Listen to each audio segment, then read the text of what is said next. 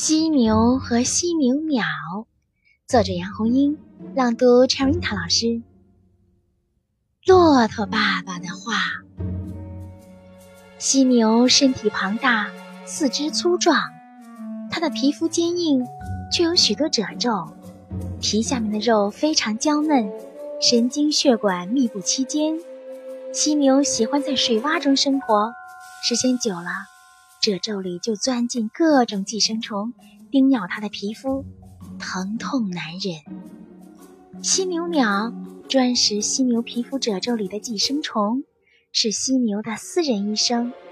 犀牛视力差，听觉也不灵敏，每当发现险情时，犀牛鸟会向犀牛发出警报，所以犀牛鸟又是犀牛的警卫员。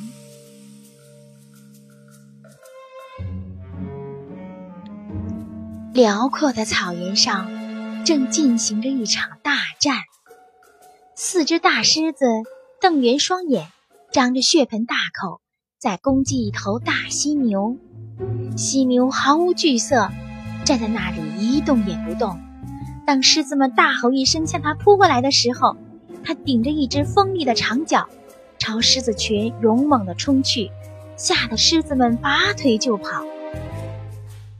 犀牛胜利了，它又悠闲地散起步来，只是身上痒得难受。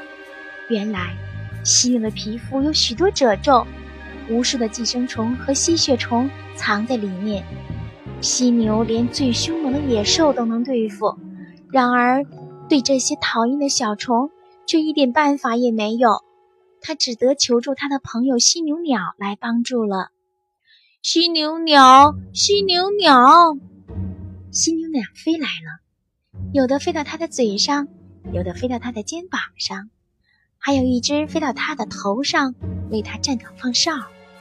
因为犀牛的眼睛很小，看不清远处的东西。这会儿，犀牛鸟们可忙开了，它们在犀牛皮肤的褶皱里捉来捉去，把那些搅得犀牛又痒又痛的吸寄生虫和吸血虫统统吃进肚里去。犀牛舒服极了，他问犀牛鸟：“朋友们，你们吃饱了吗？吃饱了，你身上还痒吗？不痒了。”犀牛对犀牛鸟充满了感激：“我真是离不开你们哦，我们也离不开你。”犀牛鸟也对犀牛充满了感激：“不然的话，我们会饿死的。”不好了！站在犀牛头上的一只犀牛鸟发现了敌情。有几个手握猎枪的猎人正悄悄地往这边来了，砰砰砰！密集的枪声在草原上空回荡。犀牛越跑越快，猎人失去了目标，停止了追踪和射击。草原上又恢复了宁静。脱险了，脱险了！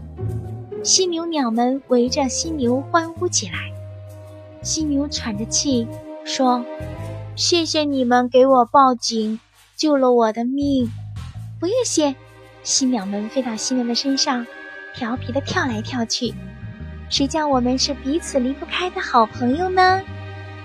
选自《骆驼爸爸讲故事》。